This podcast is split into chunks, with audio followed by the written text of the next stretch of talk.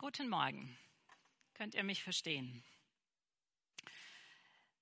Ich möchte euch heute mit hineinnehmen ins Alte Testament. Also ich bin ein Fan vom Alten Testament und genau genommen in die Bücher Samuel, Könige und Chronik. Ich habe so in den letzten Wochen, so über Winter, intensiv in diesen Büchern gelesen. Und da drin ist die Geschichte der Könige Israel und Judas. Und als ich das so gelesen habe, bin ich immer wieder auf einen Begriff gestoßen und es zieht sich so durch, durch die ganze Geschichte der Könige. Und zwar der Begriff vom ungeteilten Herzen. Entweder, dass ein König mit ungeteiltem Herzen bei Gott war oder dass gesagt wird, aber sein Herz war nicht ungeteilt mit dem Herrn. Und das zieht sich so durch diese ganze Geschichte der Könige durch und das hat mich so beschäftigt und ich bin dem nachgegangen und daraus ist das entstanden, was ich euch heute weitergeben möchte. Wir werden erstmal so ein paar Könige uns angucken, um zu sehen, was bedeutet das, was heißt das. Aber eigentlich ähm, geht es zu uns, zu der Frage, was heißt es mit dem ungeteilten Herzen bei Gott zu sein. Bevor ich anfange, möchte ich aber gern noch beten. Heiliger Geist, wirke du in uns. Mach dein Wort lebendig, dass wir die Worte ewigen Lebens darin erkennen. Und begegne uns jedem Einzelnen so, dass wir dich verstehen können. Amen. Ich fange an mit David. Das ist der zweite König in der Folge, aber David ist eigentlich der, den sich Gott ausgesucht hat. Von Anfang an, schon bei der Berufung heißt es, dass Gott ihn wollte, weil er sein Herz gesehen hat. Er wird ein Mann nach dem Herzen Gottes genannt. Und in der späteren Geschichte wird immer wieder Bezug genommen auf David. Und es heißt, sie haben nicht so, diese Könige waren nicht so mit ihrem Herzen ungeteilt bei Gott, wie David es war. Und deswegen wollen wir uns jetzt erstmal anschauen, was das bedeutet. Was war das bei David? Und ich denke, wir kennen so etliche Geschichten aus dem Leben Davids und vielleicht stutzen wir jetzt auch schon und denken, okay, also sündlos war David ja nicht. Was uns da so einfällt aus dem Leben Davids, war ja kein Heiliger. Mal daran denken an den Ehebruch mit Bathseba, dann den Vertuschungsmord, der danach kam, teilweise auch schwierige Vater-Sohn-Beziehungen, eine Volkszählung, die er gegen den Willen Gottes durchgeführt hat. Also das ungeteilte Herz, was da beschrieben hat, heißt offensichtlich nicht, dass wir ohne Sünde sind. Was macht es dann aus? Was macht es bei David aus? Also ich finde, wenn wir David so ähm, uns David angucken, dann fällt auf, dass er absolut ehrlich war, ehrlich vor Gott. Er hat Gott nie was vorgemacht. In seinen ganzen Lobliedern, in den Psalmen kommt es, er ist alles so durch. Er ist, wenn er wütend ist, ist er vor Gott wütend. Wenn er sich freut, freut er sich vor Gott. Er ist ehrlich vor Gott.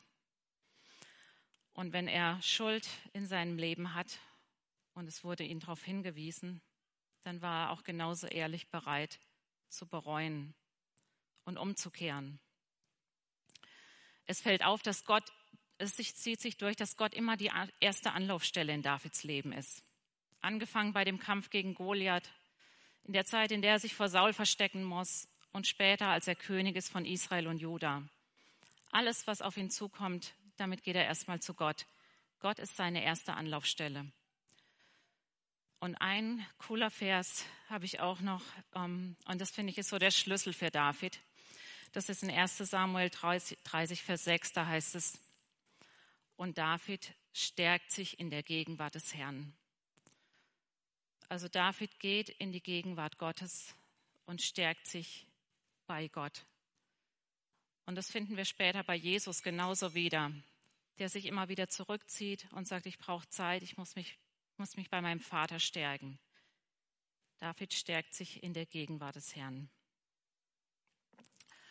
Ich habe heute sogar eine Präsentation. Dank Christine.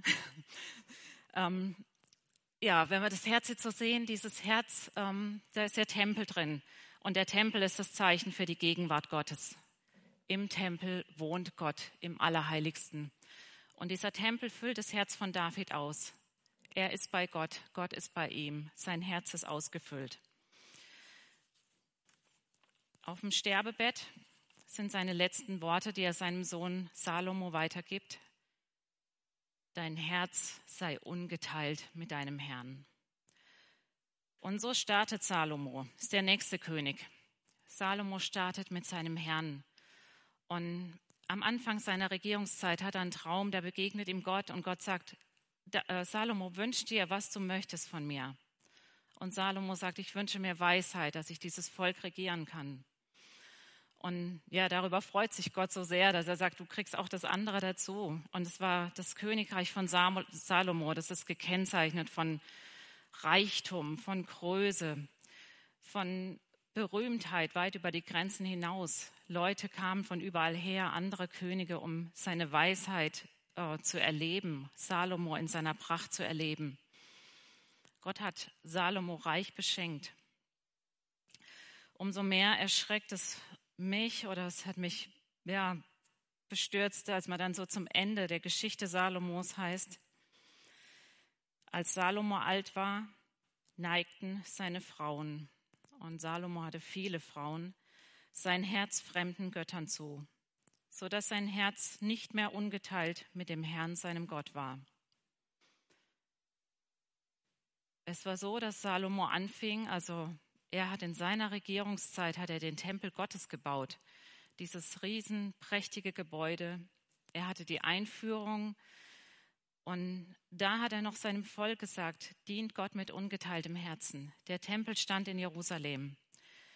Doch jetzt durch die Frauen, die ihre anderen Götter mitbrachten, Frauen aus anderen Ländern, aus anderen Völkern, fing er an, auch für diese Opferstätten zu bauen. Und es heißt, rings um Jerusalem fing er an, auf den Hügeln Opferstätten aufzubauen, Höhenaltäre, auf denen anderen Göttern geopfert wurde. Und nicht nur die Frauen haben da geopfert, sondern Salomo ging mit. Gott ist ähm, ja sehr enttäuscht darüber. Und es gibt eine Prophezeiung für Salomo, das sagt, okay, in deiner Lebzeit wird es jetzt noch nicht geschehen, aber deinen, wenn dein Sohn an die Macht kommt, wird das, was in deinem Herzen passiert ist, Wirklichkeit werden. Dass ein Teil deines Herzens sich auf andere Götter ausgerichtet hat und nicht ungeteilt bei mir war. Sein Sohn Rehabeam kommt an die Macht und Rehabeam weitet es eigentlich noch aus. Es heißt da, dass er auf allen Hügeln und unter allen grünen Bäumen Heiligtümer errichtet hat. Also die sprießen aus dem Boden wie Pilze. Und zu der Zeit, als Rehabeam König ist, passiert es, dass sich das Reich teilt. Sein Königreich wird geteilt. Jerobeam macht einen Aufstand und die Hälfte des Reiches, das Nordreich, folgt Jerobeam. Also das, was passiert ist im Herzen von Salomo, wird Wirklichkeit im Reich. Ein Teil des Reiches geht weg. Und in diesem Reich ist es so, dass Jerobeam merkt, oh, okay, wir haben jetzt nicht mehr Jerusalem als Hauptstadt, der Tempel ist nicht mehr das Zentrum, ich brauche jetzt irgendeinen Ersatz, denn sonst wird das Volk nicht äh, bei mir bleiben. Und er baut zwei äh, Stieraltäre, zwei goldene Stiere und sagt, hier in Samaria können wir jetzt anbeten. Wir brauchen nicht mehr nach Jerusalem. Das heißt, es ist schon deutlich, dass, dass dieser Teil wirklich einer fremden Macht gehört. Und es ist auch in Israel, in diesem Nordteil, kein König mehr, der mit Gott geht. Wir bleiben jetzt noch in Juda, diesem Südteil, der Teil, der Jerusalem als Hauptstadt behält. Könige wechseln und es geht hoch und runter. Mal ist ein König mit Gott unterwegs und räumt wieder auf und dann kommen wieder Könige, die ja, Altäre aufbauen überall, die im Tempel anderen Göttern opfern. Manche Könige erleben Wunder und Siege über Feinde in der Kraft Gottes. Aber immer wieder heißt es, dass diese Höhenheiligtümer bleiben. Das, was Salomo da angefangen hat, das zieht sich durch.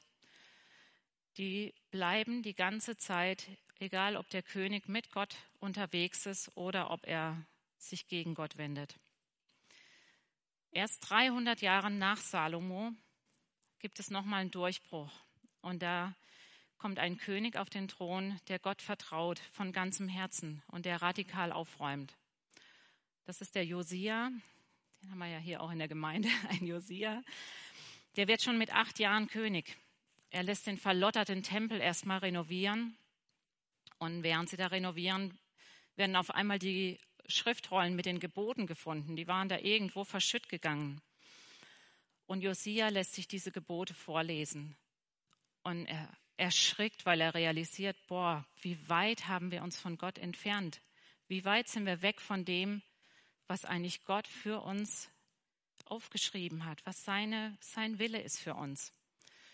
Und er bereut und er nimmt das ganze Volk mit rein und sie tun Buße darüber. Und es heißt, dass er Frieden hatte in seiner Zeit und eine lange Regierungszeit. Leider geht es auch nach Josia wieder bergab und es endet damit, dass das Volk weggeführt wird in die babylonische Gefangenschaft. Soweit die Geschichte der Könige und die Auswirkungen von ihren Entscheidungen. Wir können jetzt sagen, ja, was hat das denn mit uns zu tun? Das sind doch alte Geschichten. Wo haben wir Altäre? Wir haben doch keine Götzen. Ich habe gesagt, wir sind dem ungeteilten Herzen auf der Spur. Warum gab es in der ganzen Zeit diese Altäre auf den Höhen? War ein Teil des Herzens dieser Könige bei Gott und ein anderer Teil aus dem Herzen sucht sich noch irgendwo anders Absicherung bei anderen Göttern oder Mächten? Kann es sein, dass wir an Gott glauben, in der Gemeinde aktiv sind und doch Opfer auf Höhen bringen, vielleicht sogar unbemerkt? Wenn ich Jesus gehöre, und ich denke, wir haben das alles erle alle erlebt, wenn wir mit Jesus anfangen, dann zieht er in unser Herz ein, so wie wir das in dem Bild hatten, was in der Mitte ist. Das Herz, das Jesus in uns ist, sein Tempel ist in uns. Sein Heiliger Geist wohnt in uns. Er bringt mein Herz zur Ruhe. Freude, Zuversicht und Mut ziehen ein. Erinnert euch an David, da heißt es, sein Herz ist stark mit seinem Gott. Aber im Alltag und den Herausforderungen des Lebens macht ein Teil meines Herzens sich auf und sucht das, was ich bei Jesus umsonst und geschenkt habe, außerhalb. Ich ziehe los und opfere auf Altären. Ich habe mal fünf Altäre. Das ist jetzt nicht vollständig, das sind einfach die, die ich jetzt mal so rausgenommen habe, auf denen wir Opfer bringen. Vielleicht unbemerkt, wie gesagt. Was opfern wir da? Und was sind die Folgen? Der erste Altar und ich glaube, den kennen wir alle. Den nenne ich mal die Anerkennung von Menschen. Ich opfere Zeit und Geld, damit ich bemerkt und gesehen werde. Das hat ganz unterschiedliche Formen. Das kann sein, indem ich durch Kleidung, durch das Auto, was ich fahre, durch Fitness, meine Figur, und andere Äußerlichkeiten Anerkennung und Achtung bei Menschen suche. Vielleicht auch eine Zugehörigkeit in der Gruppe. Das kann aber auch die Form haben, dass ich mich für alles melde, alles übernehme, alles tue. Wenn es irgendwo heißt, ja, ich suche noch jemand, dann sag ja, ich, hier, Kuchen, zwei, drei, was braucht ihr? Alles, damit ich gesehen werde, bemerkt werde. Das kann auch sein, dass ich auffällig beim anderen Geschlecht nach Aufmerksamkeit und Liebe suche. Dass ich da das suche und manchmal sogar meine Selbstachtung opfere. Oder in den letzten Jahren in den sozialen Medien, indem ich Stunde um Stunde investiere auf der Suche nach Klicks und Likes Und sogar in der Gemeinde kann es passieren, dass ich Dinge tue, eigentlich für den Herrn, aber doch, um gesehen und beachtet zu werden. Also ich kenne diesen Altar der menschlichen Anerkennung in unterschiedlicher Form. Und ich weiß, dass ich immer wieder den Heiligen Geist der Wahrheit brauche, um aufzudecken, wo sind wirklich meine Motive? Warum mache ich das, was ich mache? Wenn wir jetzt so dieses ungeteilte Herz uns vorstellen, dann heißt es da drin, im ungeteilten Herzen bin ich Gottes geliebte Tochter, Gottes geliebter Sohn. Ich bin angenommen, ohne dass ich was leisten muss. Ich bin wertvoll, weil Gott mich wertvoll sieht. Ich darf genauso sein, wie Gott mich gemacht hat. Ich brauche auf dem Altar nicht zu opfern. Der fordert nämlich immer neue Opfer. Es gibt nie ein Genug an Anerkennung da.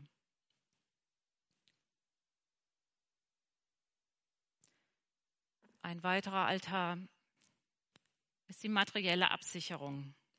Auch hier bringe ich Opfer in Form von Geld, was ich in Sicherheit investiere. Eigenheim, Versicherung, Rente.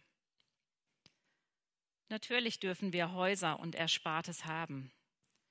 Die Frage ist, ob ich davon abhängig bin. Was wäre, wenn Gott sagt, verschenke dein Haus, dein Auto, deine deutsche Sicherheit. Wir haben letztes Jahr ein Buch gelesen, das heißt Ein Leben im Segen. Und da beschreibt einer, ähm, ja, der das so ausprobiert, wirklich zu geben, ein Herz des Gebens zu haben, dass Gott ihm gesagt hat, verschenke dein Haus. Und da habe ich so gedacht, oh, wow, wow. Also dann äh, merkt man doch, so das Haus, das ist doch die Sicherheit, die Altersvorsorge, da wohne ich doch drin. Was macht das mit mir? glaube ich im tiefsten, dass Gott für mich sorgt und zu seiner Zusage steht, dass der Vater im Himmel sehr wohl weiß, was wir bedürfen? Genieße ich das, was ich habe, in dem Wissen, der Herr hat es mir geschenkt und letztlich gehört alles ihm. Er hat es mir zur Verfügung gestellt. Oder muss ich Sicherheit auf Sicherheit häufen kann ich teilen und loslassen. Wenn ich den Altar bediene, dann stellen sich Vergleichen mit anderen ein. Gier, Geiz und Unzufriedenheit. Es ist nie genug. Im ungeteilten Herzen weiß ich, dass Gott alles gehört und dass er für mich sorgt.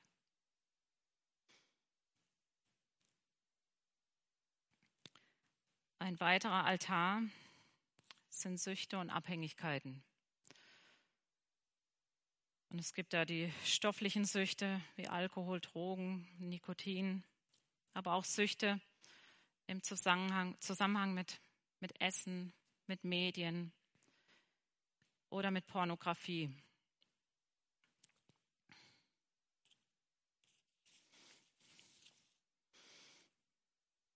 Auf diesem Altar opfere ich Geld und meine Selbstachtung, um für kurze Zeit Entspannung oder Befriedigung zu erleben.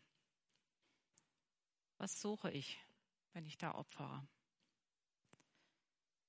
Hinter jeder Sucht steckt eine Sehnsucht, vielleicht runterfahren zu können, abzuschalten, zu vergessen, satt werden im Hunger der Seele.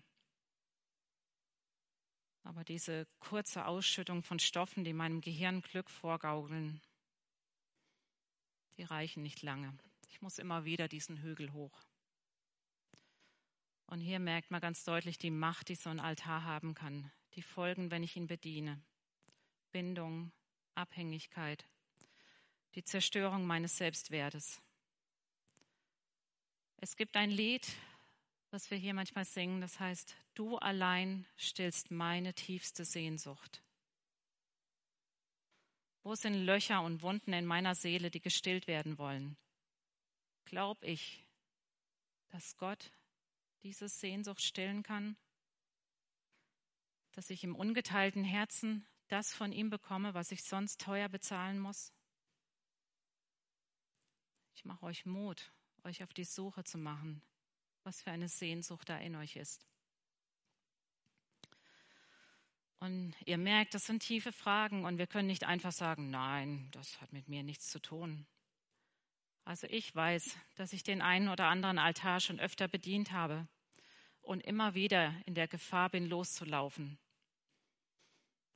Wenn der Heilige Geist in unserem Herzen ist und wenn wir unsere Sinne schärfen, darauf zu hören, dann kann es sein, dass wir manchmal schon auf dem Weg zum Hügel hoch realisieren, oh, jetzt bin ich schon wieder da unterwegs und dass wir umkehren können. Ich habe noch einen weiteren Altar, der heißt Sorgen und Ängste. Ich opfere meine Zeit, meine Gelassenheit, meine Freiheit. Ängste schränken ein. Sorgen rauben den Schlaf. Ängste und Sorgen haben Ursachen, Auslöser. Und ich darf Gott fragen, wo sie herkommen, was dahinter steckt. Letztlich ist es eigentlich immer die Angst vor dem Tod, überwältigt zu werden, machtlos zu sein oder einen nahen Menschen zu verlieren. Ich habe selber jetzt gerade in der letzten Woche noch mal so realisiert, dass man Angst nicht einfach ignorieren kann. Kann einfach sagen, damit will ich nichts zu tun haben. Ich will diesen Altar nicht. Angst bindet sich hartnäckig an uns und will uns vereinnahmen. Hier ist es gut, wenn man sich jemand an die Seite holt, um sich diesen Ängsten und Sorgen in der Kraft Gottes zu stellen und sie mit jemand zusammen zu entmachten im Namen Jesu. Im ungeteilten Herz weiß ich nämlich, dass Gott alle Macht hat. Ich darf der Zusage glauben, ich habe alle Macht im Himmel und auf Erden. Im ungeteilten Herzen darf ich alles und jeden an sein Kreuz und somit in seine Fürsorge bringen. Jesus hat den Tod besiegt. Paulus drückt es so aus, wenn ich lebe, dann lebe ich das mit Christus. Dann lebe ich so eng mit Jesus, dass Jesus eigentlich mein Leben ist. Und wenn ich sterbe, ist es eigentlich mein Gewinn. Dann ist es mein Ziel. Da will ich hin. Denn dann bin ich ganz bei Jesus.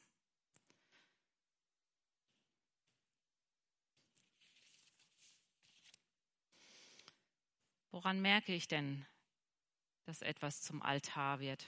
zu einer Opferstelle für fremde Mächte? Wie merke ich, dass ich mein Herz teile?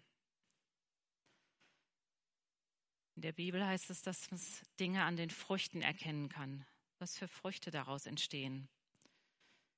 Und die Früchte, die daraus entstehen, ist immer, dass es mich von Gott wegbringt. Dass Zweifel in mir wachsen. Dass ich anfange, Gott in Frage zu stellen, frustriert bin in seiner Gemeinde und frustriert bin über seinem Wort. Das sind die Folgen falscher Mächte, die einen Anteil an mir und meinem Herz erhalten. Sie bekommen quasi einen Landeplatz in meinem Herzen und verdrängen immer mehr das Vertrauen auf Gott. Ich habe noch einen letzten Altar, den ich beschreiben will, und das ist der Stolz. Hier opfere ich direkt das Vertrauen zu Gott, denn ich stelle mich in Teilen oder ganz über Gott. Beim Stolz nähere ich den Gedanken, dass ich doch gar nicht so schlecht bin, dass ich eigentlich doch selbst es auch hinkriege, dass die anderen froh sein können, dass es mich gibt, alles zusammenbräche, wenn ich es nicht machen würde. Es eigentlich immer dann am besten ist, wenn ich es gleich alleine mache. Aber auch, dass alle anderen in der Erkenntnis nicht so weit sind wie ich. Ich fühle mich in meinem Können und Wissen den anderen weit überlegen. Und ich werte die anderen ab. Oder ich beurteile das Wort Gottes, die Bibel. Das kenne ich auch bei mir. Ich hatte das eine ganze Zeit, dass ich so dachte, Mensch, das hätte ich doch anders geschrieben. Das kann man doch heute nicht mehr so sagen. Also das muss ja eigentlich, dass das da drin steht, das passt doch gar nicht. Das passt doch gar nicht zum Rest. Ich stelle mich über das Wort Gottes. Das ist der schnellste Weg weg von Gott, auch wenn ich stolz fromm verpacken kann. Wo ich mich auf mich selbst verlasse, da verlasse ich Gott. Ich weiß nicht, ob ihr euch noch erinnern könnt, Karl hatte mal eine Predigt, ähm, da ging es um die Schöpfung, die Schöpfungsgeschichte. Und da hatte er so ein Bild von der Weltkugel und auf der Weltkugel standen Adam und Eva, denen Gott ja die Verantwortung für diese Welt gegeben hatte. Sie sollten für diese Welt sorgen. Und sie waren quasi mit einer Kette an diese Welt gebunden. Das heißt, sie waren verantwortlich für diese Welt. Und diese Aufgabe ist ja unglaublich riesig und die ist nur möglich, weil sie die Hand in Gottes Hand hatten. Also quasi hat eigentlich Gott den Menschen und die ganze Welt getragen. Und im Sündenfall ist eigentlich nicht das Ding, dass sie diese Frucht gegessen haben, sondern der Gedanke, dass es vielleicht auch geht, wenn sie diese Hand loslassen und dass sie es selbst auch hinkriegen. Und die Folgen dessen wie die Menschheit es selbst hinkriegt mit der Erde, das kann man eigentlich überall sehen. Also nicht die Frucht zu essen war die eigentliche Sünde, sondern der Stolz, selbst Gott sein zu wollen. Ich kann aus eigener Erfahrung sprechen. Stolz ist hartnäckig. Und ich merke es bei mir selber, ehe mich versehe, qualmt es schon wieder auf dem Altar. Im ungeteilten Herzen demütige ich mich unter die mächtige Hand Gottes und unter sein gesamtes Wort. Ich akzeptiere Gott als höchste Autorität. Alles, was ich bin und habe, habe ich durch ihn. Und ich darf es im Dienen mit anderen fröhlich teilen.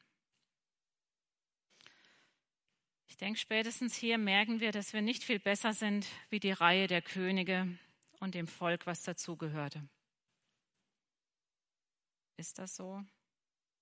Wir sind halt Menschen. Sollen wir uns damit zufrieden geben? In Offenbarung 1, Vers 6 ist eine ganz coole Stelle. Da sagt Jesus, ihr seid Könige und Priester. Ich habe euch zu Königen und Priestern gemacht. Wow, was kann man damit anfangen? Also die Priester waren diejenigen, die die Verbindung zu Gott waren. Sie waren diejenigen, die von Gott hörten und die die Schuld des Volkes zu Gott brachten. Sie standen in Verbindung zu Gott, die Mittler zwischen Gott und Menschen. Wenn wir Priester sind, heißt es, wir können direkt zu Gott. Wir können mit Gott reden. Wir können auf Gott hören. Wir können Gottes Stimme hören. Wir können hören, was ihm wichtig ist. Und wenn es heißt, dass wir Könige sind, dann heißt das, dass wir Macht haben. Durch Jesus haben wir Anteil an seiner Macht. Es ist interessant, dass immer die Könige diese Altäre aufgebaut haben. Die Könige haben das veranlasst, sie hatten die Macht dazu und sie hatten auch die Macht, das sieht man bei Josia, alle abzubauen, die alle einzureißen. Und jetzt sind wir Könige. Wir haben durch Jesus die Macht. Wir können Entscheidungen treffen und wir können Altäre einreißen. Ihr seid Könige und Priester. Ich habe zum Schluss noch eine ganz wunderbare Aussage aus Chronik. Ich bin überhaupt auf ganz tolle Verse gestoßen, das mal so richtig durchgelesen hatte. Da heißt es, dass Gott sagt, meine Augen durchlaufen die ganze Erde, um die zu stärken, deren Herz ungeteilt auf mich gerichtet ist. Gottes Augen durchlaufen die Erde, um die zu stärken, deren Herz ungeteilt auf ihn gerichtet ist. Gott sehnt sich danach, dass unsere Herzen ihm gehören.